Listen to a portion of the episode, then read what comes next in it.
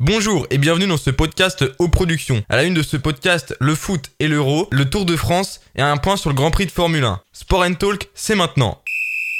Édition un peu spéciale du Sport and Talk parce que déjà c'est le dernier et en plus de ça, je suis pas tout seul, je suis accompagné de Léo Salut et je suis également aussi accompagné euh, de notre Ryan international. Bonsoir. Donc euh, on va parler euh, du foot et notamment du match France-Portugal. Ouais. Qu'est-ce que vous en avez pas, euh, qu'est-ce que vous en avez pensé vous du- de ce match? Bon, alors je m'autorise à commencer. Ouais, vas-y, hein, commence. voilà. Bon, eh, déjà, on a pu voir quand même que on a quand même Benzema qui a enfin marqué. Ouais. Fallait le préciser ça Ouais. parce que putain. Après qu'on a 5 attendu. ans et je sais pas combien de jours là. C'était terrible. Bon, ouais, il a marqué en plus donc bah, double buteur. Ouais, en plus un doublé. Et donc j'ai pu voir aussi que c'était aussi son premier but dans une phase finale de l'Euro. Ouais, ouais, c'est vrai qu'à l'Euro, il avait jamais marqué encore bah avec ses 5 ans d'absence en On a pu temps. Voir euh, le soulagement du, du petit Didier Deschamps euh, quand, Ouais, quand il il a était- marqué. Le deuxième but, j'étais mort de la tête euh, de, de Didier Deschamps. Toi, Ryan, t'en as pensé quoi du coup de ce, de ce match? Match avec une grosse intensité, Ouais, ouais. tant euh, dans les duels, exemple euh, Lloris qui sort, qui décon- dé- défonce Danilo. Ah ouais, le penalty là, c'était chaud. Grosse intensité, pas beaucoup de buts dans le jeu, trois pénalties quand même. Ouais, c'est Mm. vrai. Ça permet quand même à la France de rester première et ça c'est le plus important. Ouais, c'est vrai que rester premier euh, là dans, dans ce groupe-là, qui était le groupe de la mort, avec l'Allemagne, le Portugal et la Hongrie, ça nous permet finalement en huitième de prendre la Suisse, qui est un des, d'une- une des meilleures équipes à prendre en huitième. Quand tu vois que le Portugal euh, tape, la, tape la Belgique, Grave, euh, tu tu te dis, euh, On on a de a- la chance, là, heureusement qu'on arrive premier quoi. C'est clair. Non ouais sinon ouais match euh, moi aussi euh, j'ai trouvé comme Ryan beaucoup d'intensité euh, dans les duels. Bah d'ailleurs euh, ça s'est vu avec Lucas Digne, hein. il est rentré, il est ressorti parce sur blessure. Après, il est ressorti. c'est non mais Il a fait son match. non mais ça prouve euh, l'intensité du truc quoi. Tu vois des joueurs d'habitude qui sont pas forcément cuits genre Griezmann. À la fin du match, euh, tu vois, il, quand il sort, euh, il est cuit de ouf, Ah alors ouais. que c'est un des meilleurs euh, physiquement parlant. C'est clair. Enfin ouais, match très intense, mais comme l'a dit Kipembe en conférence de presse, voilà, on termine premier, hein, c'est le principal. Mm. C'était l'objectif des Bleus. Mais du coup, ouais, avec, avec beaucoup de blessés, on a bah, Dembélé qui, est- qui s'est blessé contre la Hongrie, qui est lui totalement out de 7 euros. Ouais. Pendant 4 mois, il va être blessé, il va se faire opérer. On a Lucas Hernandez qui est blessé, Lucas Digne donc, qui, qui s'est blessé contre le Portugal, Thomas Lemar, Marcus Thuram qui sont blessés à l'entraînement. Ça enchaîne là. Hein, ça- Euh, là, ça devient chaud, surtout en fait qu'on a plus beaucoup de latéraux. Euh, toi, t'en penses quoi, Ryan, euh, de cette perte de latéraux euh, contre la Suisse Tu penses que la France va jouer comment? Bah moi Rabiot je l'ai trouvé intéressant sur son entrée, même si c'est un milieu. Ouais, c'est vrai qu'il est rentré latéral Ouais. contre le Portugal, c'était pas mal. Après bon bah j'en veux toujours à Deschamps de pas avoir pris Théo Hernandez. hein.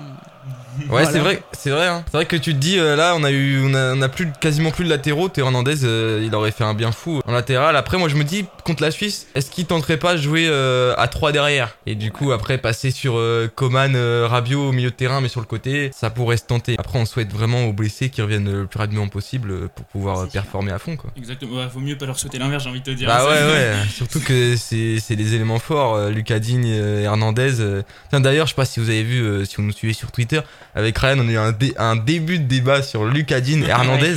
Parce que toi Ryan, je crois que tu préfères Lucas Digne sur le côté, c'est ça? C'est ouais parce que en fait Hernandez je le préfère dans l'axe comme il joue au Bayern. Ouais. Mais euh, Lucas Digne, euh, dans son apport offensif, surtout au niveau des centres, je le trouve plus intéressant et plus précis. Et dans l'apport défensif, euh, je le trouve plus stable. Ah ouais, bah tu vois, moi je pense, euh, c'est vrai que Lucas Digne au niveau des centres, euh, c'est incroyable.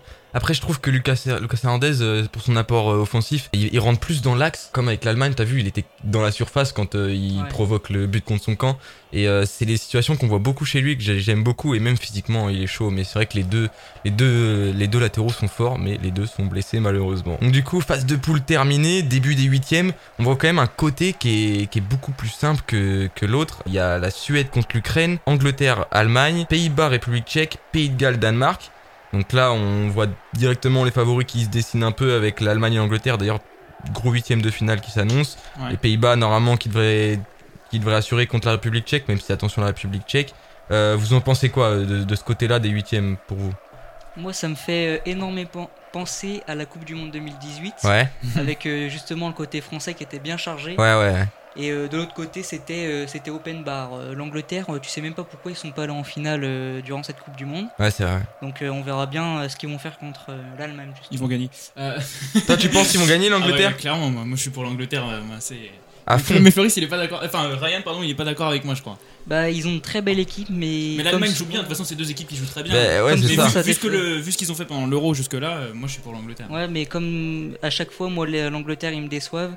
Ils ont euh, un millier de joueurs, mais jamais euh, il y a des bonnes passes, des bonnes combinaisons que j'ai l'impression que les joueurs ne se trouvent pas. Ouais. Et Bah. ça a des peu de buts, 3 buts en 3 matchs. C'est vrai que sur cette phase de poule, je trouve que les deux équipes, l'Allemagne et l'Angleterre, ont été assez décevantes. Les deux, ont, pour moi, sont loin de, de ce qu'ils devraient être, au niveau, qui, au niveau auquel ils devraient être. Ouais. Maintenant, les huitièmes de finale d'une compétition euh, comme ça, c'est une nouvelle compétition. Ça se joue sur un match, t'as pas le droit à l'erreur. C'est celui qui va, faire justement cette erreur euh, qui va pas passer, quoi. Donc euh, là, je pense qu'on va avoir un très gros huitième de finale. Soit, soit ça va être un match fermé, soit ça va être un match, il va y avoir 3-3, quoi. Donc, euh, donc euh, il peut tout se passer. Après, ouais, euh, Pays-Bas, République tchèque. Bon, je pense que là, on est plutôt d'accord sur Pays-Bas. Bah, clairement. Ouais, avec notre petit euh, milieu de terrain, là, le Wijnaldum. Ouais, ouais, Ryan, Ouais. il est content hein, parce qu'il vient au PSG l'année prochaine. Voilà, voilà. Il est content. On a aussi euh, le Danemark qui s'est qualifié euh, face au Pays de Galles. Euh, ils ont fait le taf. Et le dernier match de ce côté des huitièmes de finale, c'est euh, Suède-Ukraine. Alors moi personnellement, j'ai vu beaucoup sur les réseaux euh, les- des gens qui Suède largement, mais pour moi l'Ukraine propose depuis le début un meilleur jeu que la Suède. Je suis du même avis. Ouais. Moi, je prends pas trop de risques, du coup, je vais dire Suède aussi, mais, mais Ouais. j'a- j'avoue que l'Ukraine, apparemment, a quand même de grosses chances. Hein. Bah, en fait, moi je trouve que dans le jeu, alors c'est sûr, comme j'ai dit tout à l'heure, là c'est une nouvelle compétition qui commence, Mm. ça se joue sur un match, Ouais, ouais. mais je trouve que ce qu'a montré la Suède est loin, pareil, c'est loin du niveau qu'on attendait et que l'Ukraine, au contraire, a, a proposé un, un jeu plutôt correct par rapport à son niveau. Moi, j'essaye de me dire qu'à cette euh, période de l'Euro, je pense que justement, s'ils ont pas tellement bien joué avant, ils vont peut-être se dire bon, là, faut qu'on euh, qu'on Ouais, se reprenne dès maintenant. vrai. Et voilà, et donc ils vont peut-être, euh, au niveau des entraînements, euh, y, a- y aller à fond, quoi, tu vois. Toi, Ryan Ouais, moi, Suède, je suis peu convaincu. Ça nous... On nous en parlait comme la Turquie. En finale, c'est deux échecs Ouais, pour c'est moi. vrai. Et euh, ouais, la Suède, euh, leur jeu, il m'endort un peu comme bah, celui de l'Espagne. hein. C'est vrai que les- l'Espagne aussi. Bah, on va parler justement de l'Espagne Ouais. euh, parce que bah, ils sont de l'autre côté du huitième de finale et ils rencontrent la Croatie en huitième de finale. Donc Espagne-Croatie, euh, plutôt une belle affiche avec deux équipes qui sont pour l'instant peu convaincantes euh, Ouais. depuis le début de l'Euro. Euh, Qu'est-ce que t'en penses, Ryan, du coup Bah, je suis ouais, de, peu convaincante, mais je vois quand même la Croatie passer. Et bah moi, euh, ouais, moi je suis assez mitigé parce que euh, c'est vrai que la Croatie, je m'attendais à mieux. Depuis 2018, ils sont quand même un peu dans le creux. Ça manque de, ça manque de cohésion d'équipe, je trouve. Ouais, puis les joueurs vieillissent. hein. Ouais, aussi, hein, tu vois, Modric, euh, c'est plus de la trentaine, Perisic, euh, pareil. Enfin, c'est, c'est plus l'équipe de 2018. Je trouve ça assez dommage. Mm. Euh, après, l'Espagne, euh, franchement, c'est atteignable hein, pour la Croatie. Toi, Léo Bah, moi, moi, pour moi, c'est l'Espagne qui va gagner. Mais bon, après, encore Ouais. une fois, le, un match, on sait pas ce qui va se passer à l'avance. Et euh, sachant que là, les deux équipes peuvent nous surprendre, je pense, des deux côtés, euh, j'attends de voir euh, le, le match. Mais pour l'instant, je partirai plutôt sur l'Espagne. Ouais, surtout que l'Espagne a des petits cracks. hein. Je pense à Pedri notamment au milieu de terrain, il fait du bien. Après, c'est sûr que devant, ça pioche un peu. Le problème, c'est Morata. Ouais, le problème, Morata, franchement, il pioche un peu. Après, euh, il suffit d'un but et ça lance son euro, quoi. Donc, Oui, euh, c'est sûr. Donc on verra bien. Euh, donc, du coup, autre huitième finale, c'est France-Suisse. Voilà, je pense qu'on on hein. est tous d'accord sur la France. Même s'il faut quand même se méfier des Suisses, c'est pas un match à prendre à la légère. euh, Comme j'ai dit tout à l'heure, Bah, euh, il regarde, suffit d'une erreur. Regarde, je pense qu'ils l'ont un peu trop pris à la légère. Après, hein. Bah, justement, je pense que ce soit bien que ça nous soit arrivé en poule, qu'on prenne un match un peu comme ça à la légère. Justement, pour Que ça nous fasse une petite piqûre de est rappel. Bah, exactement. Mais euh, ouais, faut pas sous-estimer la Suisse non plus. Il y a quand même des joueurs de qualité. leur gardien, là, Sommer, Yann Sommer, il est plutôt bon. Euh, en défense, ils ont Akanji. Mm. Euh, Shaqiri, c'est un joueur euh, d'expérience. Qui euh, marque toujours son but exceptionnel à chaque compétition. bah euh, ouais, là, là, contre, c'était contre euh, l'Italie, je crois. Euh, oui, il rentre euh, dans l'axe et Ouais, il est enroulé là. Ouais, enroulé euh, de son mauvais pied. Enfin, il y, y a quand même des éléments. euh, faut faire attention en Suisse. Faut pas, faut pas sous-estimer. Comme on l'a dit tout à l'heure, une erreur et tout peut basculer. L'Italie qui s'est qualifiée euh, face à l'Autriche, ça c'est officiel. Euh, au huitième de finale, euh, gros huitième aussi. Là, il y a forcément un gros qui sort. C'est Belgique-Portugal. Ouais, très Là, très gros euh. Alors, moi, j'avoue que j'ai hésité parce que je me suis dit, putain, quand même, ça va être un sacré match. Mais euh, bon, la Belgique, ils sont quand même excellents. Donc, je me suis dit, vas-y, je vais dire Portugal, tout le monde va se foutre de ma gueule derrière le podcast. Quand il va y avoir le résultat, je me suis dit, vas-y, je prends pas trop de risques. Et La Belgique joue très bien. Donc, euh, voilà. Tu dis Belgique, toi? Ouais. Ouais. Toi, Rennes Je suis du même avis, mais ça, ça va être très très serré et ça Ah va oui, bah jouer ça, sur un éclair de génie. euh, Ça, Lukaku, ou Ronaldo, euh, ça sera eux les décideurs du match.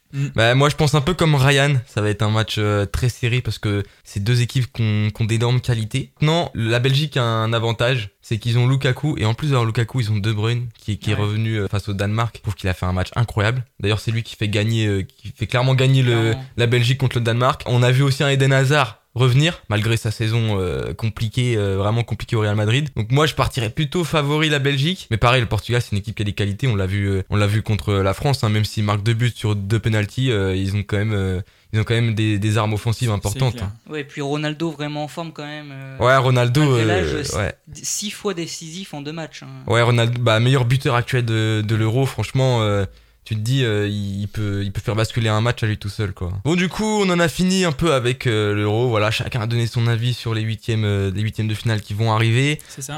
On va passer tout de suite au Tour de France qui a commencé hier avec l'étape qui, À le Brest. grand départ à Brest. Mm. C'est ça, exactement. Euh, Il y a Julien Lafilippe évidemment qui fait, euh, qui fait le- ce Tour de France, notre champion du monde euh, français qui a eu d'ailleurs qui a été papa il y a pas longtemps Ouais. euh, avec Marion Rousse. Enfin, félicitations à eux Jaloux. au passage. non, quand même. non, sinon, euh, parlant du Tour de France, toi t'en penses quoi, Léo? Tu penses euh, qui peut qui peut faire la différence euh, pour ce Tour de Ah, France? moi, pour moi, clairement, ça va être Primoz Roglic qui va remporter Ah ce ouais? Tour. Ah bah, je, je le, je le dis clairement. Je pense que euh, Ryan va pas être euh, spécialement d'accord avec moi. Euh, je verrai, j'attends de voir son avis, mais euh, parce qu'on en a déjà un petit peu parlé avant le podcast. Mais non, non, pour moi, Primoz Roglic, il a tout pour euh, pour remporter ce tour et, euh, et je pense qu'on va avoir en tout cas de euh, un- Ouais, une grosse bataille. une hein. belle année, un bel été en Ouais. tout cas avec le Tour de France cette année, ouais, ça c'est clair. Ouais, du coup, moi, du plus de cyclisme que je regarde, bah, en tant que bon chauvin, à la Philippe euh, favori, parce qu'en 2019, il m'avait vraiment impressionné avec Ouais, ouais. ses 14 jours euh, en portant le maillot Ouais. jaune. C'est vrai que c'était impressionnant. Moi, en tant plutôt pas, pas du tout comme Ryan, plutôt fan de cyclisme, euh, j'ai kiffé euh, le Tour de France l'année dernière parce que parce que j'ai vibré avec Alaphilippe et euh, que quand il porte 14 jours le maillot jaune alors que c'est pas le favori, bah tu vibres forcément et t'espères. Et j'étais grave déçu quand il l'a perdu euh, sur une étape où il y a eu de la pluie, donc elle a été arrêtée avant et tout machin machin. Moi Oui, par euh, contre je suis quand même super content du retour de Chris Froome parce que faut le dire. Oui. ouais, moi je suis quand même un gros fan. Bon, je, je mise pas sur lui parce qu'il a quand même. euh, Ouais, il est assez vieux maintenant. voilà, bon, faut, je pense déjà je pense s'il gagne une étape ça peut déjà être intéressant. Mais Ouais. mais voilà, moi je suis déjà super content de le revoir sur le Tour de France, ça c'est clair. Froome en même temps quand t'es amoureux du cyclisme, voilà. Ah, c'est- mais en gros, pour moi, moi qui aime aussi énorme- moi qui aime énormément aussi le, le, le tennis, pour moi tu mets Nadal et Froome, c'est deux bah ouais, extraterrestres, hein, les c'est- gars. c'est deux cracks. C'est ça. Ouais, Froome du coup qui revient euh, cette année après, euh, après des, des années de blessures, Mm. euh, qui revient avec euh, la team Israël, j'ai pas son nom euh, exact. Ouais. Sinon, moi en favori, je vois clairement à la Philippe, Ouais. alors que pourtant c'est pas le profil, quand tu dis à la Philippe, c'est pas le profil pour gagner euh, le Tour de Le France Tour de parce France, que euh, parce qu'à la Philippe, on sait que c'est un puncher, mais lui il a, il a clairement dit en interview, il a dit que là il venait pas, euh, il a vu que l'année dernière il était capable de porter 14 jours le, le maillot jaune, il était capable de résister en montagne, là il a, il a clairement fait des sous-entendus comme quoi il, il, a- il venait pour chercher le maillot jaune et Ouais. pour le garder dans les Alpes. Ouais, ouais, Donc, non, mais c'est pour ça, il y en a beaucoup voir. qui, misent- qui misent énormément sur Alain Philippe, mais bon, après moi. euh, Après, c'est sûr que Primoz Roglic c'est très costaud. On a aussi Pogachar qui est très costaud euh, chez euh, UAE Team. Donc beaucoup de favoris à voir. Même Nairo Quintana. Bon, Nairo Quintana, le problème c'est c'est les contre-la-montre. C'est pas trop ça. Mais on sait jamais, hein, il peut sur une étape de montagne, il peut créer la différence. euh. Enfin voilà, je pense qu'on va voir, euh, comme t'as dit tout à l'heure Léo, un été euh, très intéressant euh, au Tu niveau du. Tour de France. Tu m'étonnes. Bon, on a fini avec le Tour de France. On va passer tout de suite au Grand Prix de, de Formule 1 de France qui a, eu, euh, la- qui a eu lieu la semaine dernière. Ouais, Qu'est-ce que t'en as pensé Léo de ce Grand Prix toi? Mais attention, mais t'as vu cette course à la T'as vu Eh, Cette incroyable. fin entre Verstappen et Hamilton, mais incroyable quand même, c'était serré, mais je sais plus de combien de secondes, je sais plus, je crois deux secondes, un truc comme ça. Bah ouais, c'était vraiment, vraiment secondes, chaud. Hein. mais c'était ça, super serré, surtout qu'en plus vraiment sur la fin, mais je me suis- t'as entendu, euh, je sais pas si t'as vu les, les commentateurs, mes frères, j'étais j'étais fumé quand Ouais, j'ai ils vu étaient ça. fous. Hein. Incroyable, Hamilton repasse devant. Ouais, bons bah ouais. Non, c'était Verstappen qui a passé devant toi, Ryan. T'as Oui. vu la course ou pas? Ouais, vite fait, hein. Ouais. Moi, euh, c'est plus, c'est plus un, duel euh, de combattants, là, c'est un truel de marques que j'ai remarqué. Entre Mercedes, euh, Red Bull et McLaren, vraiment, c'est. Les, trois marques se disputent le top 5, je trouve ça vraiment intéressant. Ouais, bah c'est clair que c'est clair que là cette année, en niveau Formule 1, au niveau combat, on est on servi hein, entre Hamilton, euh, cette fois champion du monde, qui veut, qui, à chaque fois, chaque année, on dit il est pas loin de la retraite. Et au final, il repousse euh, encore et il est champion du monde. Et là, il y a Verstappen, euh, petit jeune, euh, enfin petit jeune, ça fait longtemps qu'il est là quand même, mais non, Oui, mais c'est un jeune. C'est clair. Il- il- c'est un jeune dans, en Formule 1 euh, qui, a, qui a jamais été champion du monde, qui arrive avec Red Bull, qui est, je rappelle, une voiture un peu moins forte que Mercedes, même si ça reste quand même très, enfin, c'est presque les mêmes voitures, Ouais. un peu moins fort que, que Mercedes et qui arrive quand même à, à concurrencer Hamilton. euh, je trouve là c'est fort. Avoir, enfin, faut avoir les couilles de doubler comme ça euh, les champions du monde en titre. euh. Bah, dans vous, la- avez- vous avez- t'as vu quand même. euh. T'as vu ou pas l'interview d'Hamilton ou pas à la sortie Non, j'ai pas regardé. Un peu de dégoût quand même. hein, ça se voit. Ouais, le ça se seum. Par voit. contre, il a été, faut le dire quand même, il a été très fair play pour son équipe, mais ça se voit que lui, ça, ça le faisait chier. Quoi. Ouais. Mercedes ont une, ils ont eu une stratégie très audacieuse parce que justement Verstappen il a fait deux arrêts, Euh, donc il a changé de, de pneumatique. Il était en pneumatique médium, donc pour ceux qui connaissent pas trop la Formule 1, c'est une pneumatique, euh, on va dire intermédiaire, qui va, euh, qui va être la deuxième pneumatique la plus rapide. Alors que Hamilton lui a fait le choix de faire que un arrêt au stand, mais de garder sa pneumatique. Et du coup, ça va, il va être moins rapide sur la piste. Ouais. Mais comme il avait la pneumatique depuis plus longtemps, il savait qu'il allait se faire rattraper par Verstappen, qui était Verstappen loin derrière. Et comme Verstappen l'a rattrapé avec sa pneumatique qui était plus neuve, et bah c'est à- grâce à ça qu'il a fait la différence. Et d'a- d'ailleurs pendant la course, il y en a beaucoup qui ont dit euh, non Verstappen ne réussira pas à rattraper euh, Hamilton. Et moi quand je voyais Verstappen remonter les, les secondes euh, au fur et à mesure des tours, je me suis dit ça, ça va passer parce Ouais, que bah oui, hein. parce que c'est il est en pleine forme en ce moment. Donc voilà, super Grand Prix. D'ailleurs, cet après-midi, il y aura lieu euh, le Grand Prix Thierry en Autriche, Mhm. avec un tracé euh, très court. Euh, voilà, on pourra revoir euh, la bataille Hamilton-Verstappen. en plus, Red Bull qui sont à domicile dans le Red Bull Ring. Donc je pense que là, ça va promettre aussi. Hein. C'est clair, sacré Grand Prix de façon qui nous attend pour, pour cet après-midi. Et d'ailleurs, ouais, le Grand Prix de cet après-midi avec Max Verstappen en pole. Donc voilà, Red Bull à domicile et en plus une pole pour Verstappen. Ça va être vraiment incroyable cet après-midi, le Grand Prix. Et vendredi soir, euh, je sais pas si vous avez regardé, il y avait la, la finale de top 14 de rugby qui opposait Toulouse à La Rochelle. euh, Ah ouais, j'ai raté ça, j'en ai entendu parler. C'était ouais. sur France 2 que c'est passé. ouais, c'est ça, c'est ça. Toi, t'as regardé Ryan ou pas? Non. Ouais, moi non plus, j'ai pas, regardé vite fait, mais euh, je suis pas trop rugby. Mais euh, Toulouse s'est imposé 18-8 face à La Rochelle. euh. après, par contre, j'ai vu des vidéos des Toulousains euh, qui se mettaient une minace après, après la victoire à Toulouse, quoi. Donc voilà, quoi. Voilà, Toulouse, euh, encore euh, une victoire euh, pour, pour le stade toulousain.